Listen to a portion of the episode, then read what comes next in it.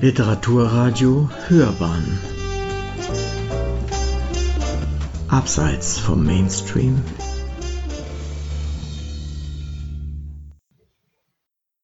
Literaturkritik.de Aus der Art schlagen. Was die Spaltung in der Familie soziologisch bedeutet, zeigt Leonie Feuerbach in Fremd in der eigenen Familie an lehrreichen Fallbeispielen auf. Eine Rezension von Daphne Tokas. Einem Menschen zu begegnen heißt nicht nur einem Individuum gegenüberzustehen, sondern auch den Systemen, in die es eingebettet ist. Eines dieser Systeme ist die Kernfamilie. Und natürlich wollen Eltern nur das Beste für ihre Kinder. Diesen Spruch kennen wir alle. Doch in einer immer komplexer werdenden globalisierten Welt, in der Migrationsgeschichten, Bildungsauf- und Abstiege, kulturelle Unterschiede und politische Ideologien aufeinandertreffen, wird es für Eltern wie für deren Kinder immer schwieriger, wirklich einzuschätzen, was das bedeutet, das Beste. Was ist das Beste für mein Kind, wenn es in einem mir fremden Land aufwächst? Was ist das Beste für mein Kind, wenn ich nicht mehr verstehen kann, was es beruflich macht oder was der Inhalt seines Studiums ist? Was passiert in einem Kind, wenn mindestens ein Elternteil geht oder nie da war? Und wenn meine Eltern sich nichts mehr wünschen als Enkel, ich aber keinen Kinderwunsch habe, was dann? Wie finden wir wieder zueinander, wenn unsere religiösen oder politischen Einstellungen zu stark auseinandergehen? Mit Feuerbachs neuer Publikation gibt es vielleicht keine Antworten, aber ein Sammelsurium an hilfreichen Erfahrungen. Die Welt verändert sich rasend. Familiäre Bindungen können damit kaum Schritt halten. Viele Faktoren führen dabei zur Entfremdung zwischen Eltern und ihren Kindern. Migrationsgeschichten, Bildungsaufsteige, weltanschauliche, politische und religiöse Differenzen. Im Jahr 2021 hatten 27,2 Prozent der Bevölkerung in Deutschland einen Migrationshintergrund. Die Tendenz steigend. Schon wenn nur ein Elternteil aus einem anderen Land kommt, hat das einen bisher unterschätzten Einfluss auf die Perspektive und den Lebensweg des aufwachsenden Kindes. Dazu kommt noch die soziale Herkunft. Ganze 49 Prozent der 19 bis 24-Jährigen in der Bundesrepublik Deutschland sind sogenannte Arbeiterkinder, entstammen also einer niedrigen sozialen Herkunftsgruppe, die ihr weiteres Leben emotional und praktisch wesentlich prägt. Die Zusammenhänge zwischen der ökonomischen Situation und der Bildungstradition im Elternhaus auf der einen Seite und dem studentischen Verhalten der Kinder auf der anderen Seite ist nicht von der Hand zu weisen.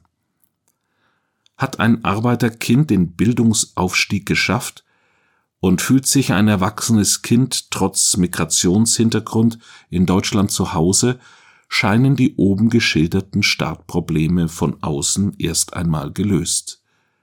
Worüber wollen sich diese Menschen noch beschweren? Sie, sie verfügen über ein reiches kulturelles Erbe, einen kritischen sozialen Blick mit prägenden Erfahrungen, und jetzt finden sie sich scheinbar problemlos in Deutschland, der akademischen Welt oder einem vergleichbaren Milieu zurecht.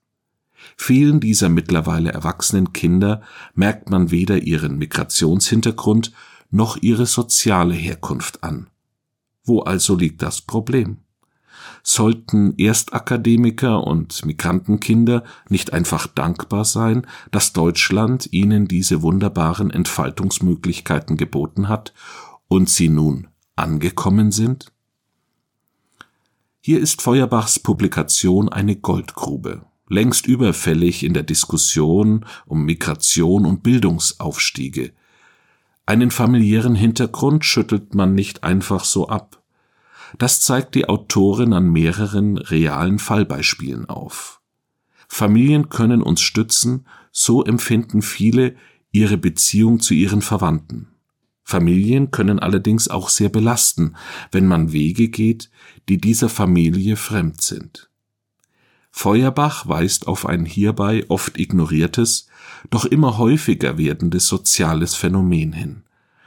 Erwachsene Kinder, die sich durch ihren Lebensweg vom Elternhaus entfremden, stoßen auf massive Probleme bei der Vereinbarkeit ihres jetzigen Lebens mit der Prägung durch das Elternhaus. Vieles, das für die erwachsenen Kinder nun zum essentiellen Teil der eigenen Identität wird, ist plötzlich mit den Eltern nicht mehr kommunizierbar.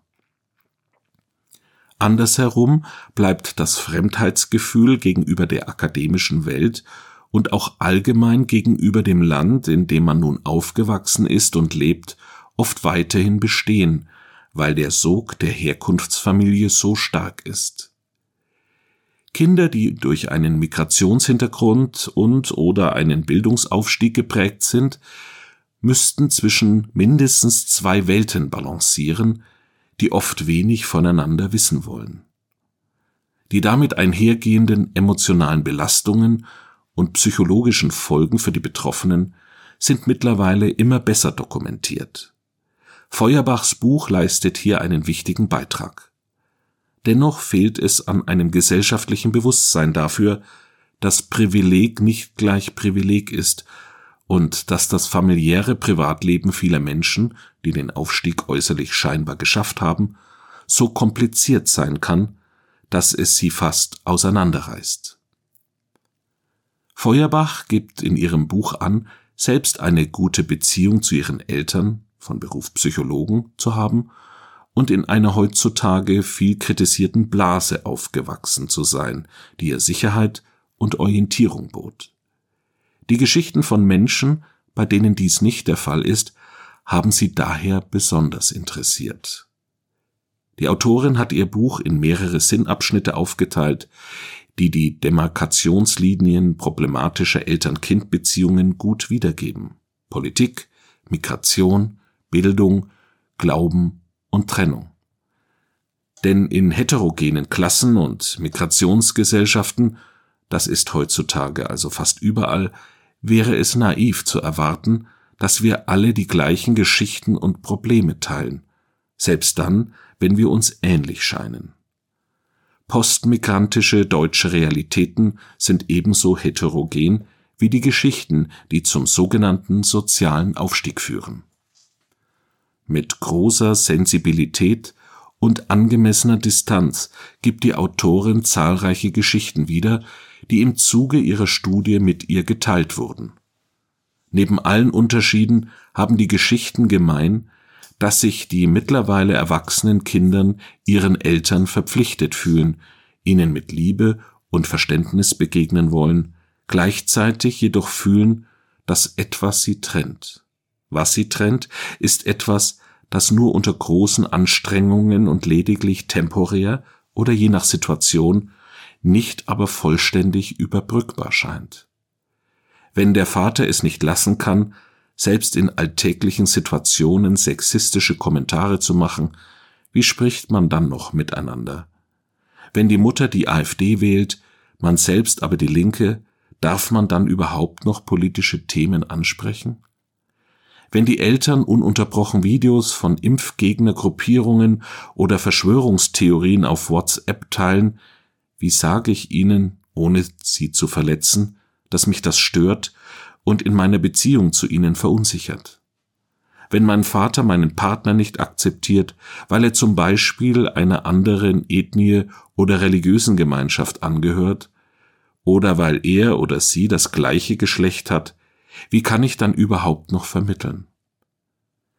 Gibt es sogar keinen kommunikativen Mittelweg, auf dem man sich treffen kann? Hilft nur, den Kontakt zu verringern, die Art der Treffen miteinander anders zu gestalten oder, im schlimmsten Fall, für den sich nur die wenigsten Kinder entscheiden, weil es auch ihnen wehtut, den Kontakt abzubrechen. Alle Wege sind legitim und verständlich. Grenzen aufzuzeigen und trotzdem Verständnis zu wahren, ist der Balanceakt, den viele der Menschen, von denen Feuerbach in ihrem Buch spricht, täglich vor sich haben. Dass Kinder in dieser sehr spezifischen Weise unter ihren Eltern leiden können, ist immer noch ein gesellschaftliches Tabuthema. Denn das Selbstbewusstsein der Elterngenerationen ist stark. Natürlich machen wir Fehler, aber das machen alle Eltern. Erwartet werden ewige Dankbarkeit und unbedingte Loyalität, egal was die Eltern von ihren Kindern trennt oder was die transgenerationale Weitergabe mit den Kindern gemacht hat. Für viele bleiben ihre Kinder ewig Kinder, und nur wenige Eltern, von denen im Buch die Rede ist, schaffen es überhaupt ansatzweise, ihrem erwachsenen Nachwuchs auf Augenhöhe zu begegnen oder die eigene Verantwortung für das friedliche Miteinander einzusehen. Die Folge ist, dass Menschen mit solchen Familiengeschichten oft woanders ihre engsten Vertrauten suchen, etwa in Freundschaften und romantischen Beziehungen anstatt bei den Eltern.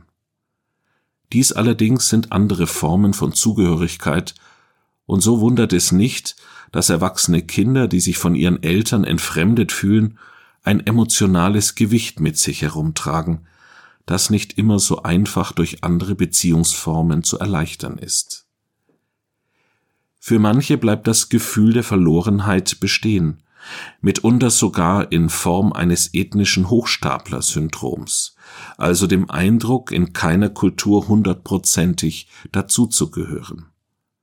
Was auch immer ein Mensch in seinem Leben erreicht, die Entfremdung von der eigenen Familie ist eine Bürde, für die sich viele sogar eher schämen, als von ihr zu sprechen. Für viele dieser Menschen ist ein vertrautes, freundschaftliches, stützendes Verhältnis zu den Eltern nur ein Traum. Feuerbach gibt diesen Leuten mit ihrem Buch einen Raum. Die Geschichten, von denen in der Publikation die Rede ist, zeigen immer wieder einen wichtigen Punkt auf. Die Eltern-Kind-Beziehung ist eine asymmetrische. Sich in der Mitte zu treffen ist unmöglich, wenn Eltern nicht auch einen Schritt auf ihre Kinder zugehen und ihnen dabei zugleich die Freiheit geben, ihr Leben nach eigenen Werten und Vorstellungen zu gestalten, im besten Fall sogar mit einer Prise Wertschätzung statt Naserümpfen. Das gilt in beide Richtungen des sozialen Auf- und Abstiegs.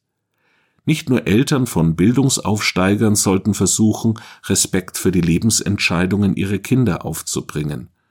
Auch Bildungsabsteiger haben mit den hohen elterlichen Erwartungen zu kämpfen. Feuerbachs Publikation ist kein psychologischer oder soziologischer Kategorisierungs- und Ordnungsversuch, sondern lässt uns in Form sehr unterschiedlicher, persönlich gefärbter Einzelgeschichten auf nahbare Weise wahrnehmen, was sonst weitestgehend vom Nebel der integrationspolitischen Selbstbeweihräucherung der Bundesrepublik verdeckt wird. Viele Deutsche loben die Bundesrepublik gern aufgrund ihrer unbegrenzten sozialen Aufstiegsmöglichkeiten und ziehen dabei gerade diejenigen Menschen mit Migrationshintergrund oder schwieriger sozialer Herkunft als Positivbeispiele für das heran, was in Deutschland möglich sei. Feuerbachs Buch schafft dagegen Tatsachen.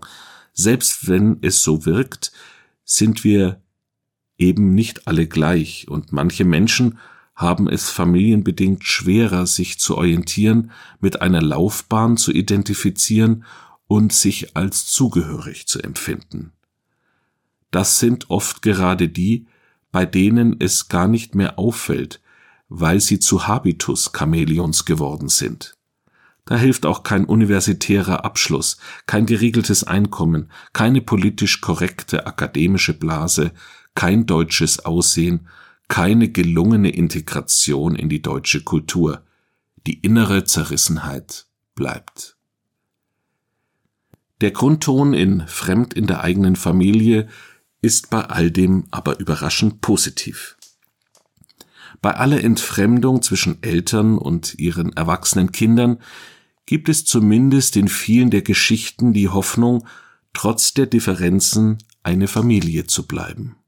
Das mag nicht immer funktionieren, und auch das ist ein ernstzunehmender Umstand. Doch wenn Kinder es schaffen, manchmal über die teils erschütternden Bedingungen hinwegzusehen, unter denen sie aufgewachsen sind und die sie nun im Rucksack tragen, dann kann eine annehmbare Eltern-Kind-Beziehung noch gelingen. Was in dem Buch zu kurz kommt, ist die Frage, was eigentlich erwachsene Kinder von körperlich, psychisch und altersbedingt erkrankten Eltern erleben. Auch hier könnte man sich vorstellen, dass diese Menschen Ähnliches zu erzählen wissen wie die Kinder, deren Eltern ihnen aufgrund ihrer traditionellen, kulturellen, sozialen oder politischen Einstellungen das alltägliche Leben verkomplizieren. Es ist zwar endlich immer häufiger von letzteren die Rede, doch auch der Umstand, dass es erwachsene Kinder schwer erkrankter Eltern gibt, die ihren beruflichen Alltag trotz dieser Belastung meistern müssen, ist eine Form der sozialen Benachteiligung, über die man sprechen müsste. Hier wäre ein zusätzliches Kapitel zu diesem Thema wichtig für die Vollständigkeit der Darstellung gewesen. Allerdings ist das Fehlen dieser Komponente möglicherweise dem Umstand gewidmet, dass Feuerbach ihre Interviewpartner hauptsächlich über Gesuche gefunden hat. Da insbesondere psychische Erkrankungen immer noch tabuisiert sind, haben sich vielleicht einfach weniger Menschen mit diesen Geschichten gemeldet. Zudem fokussiert sich Feuerbachs Publikation insbesondere auf Spaltungen ideologischer Form. Die von Feuerbach zusammengetragenen und anonymisiert wiedergegebenen Geschichten zeigen vor allem, dass Familien ein soziologischer Sonderfall gesellschaftlicher Spaltung sind. Hier stehen nicht einfach mehrere politische und kulturelle Lager gegeneinander, sondern sitzen an einem Esstisch. Sie teilen eine gemeinsame, oft tragikomische Geschichte. Wer selbst aus einer eher bestärkenden, funktionaleren und stabileren Familienkonstellation kommt und wirklich verstehen will, was das Gegenteil bedeutet, sollte Feuerbachs Buch unbedingt lesen. Und diejenigen, die selbst das Schicksal mit den Menschen teilen, die im Buch zu Wort gekommen sind, werden in der Publikation einen Trost finden, mit ihrer Geschichte sozialen Aufstiegs oder als Third Culture Kid nicht allein zu sein. Auch das könnte eine in unserer Gesellschaft noch weitestgehend stille, ungelebte Form der Zugehörigkeit schaffen. Sie hörten aus der Art schlagen. Was die Spaltung in der Familie soziologisch bedeutet, zeigt Leonie Feuerbach in Fremd in der eigenen Familie an lehrreichen Fallbeispielen auf.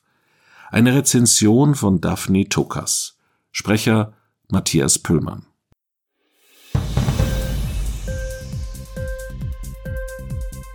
Hat dir die Sendung gefallen? Literatur pur, ja, das sind wir. Natürlich auch als Podcast. Hier kannst du unsere Podcasts hören. Anchor, Spotify, Apple Podcast, iTunes, Google Podcasts radio.de und viele andere mehr.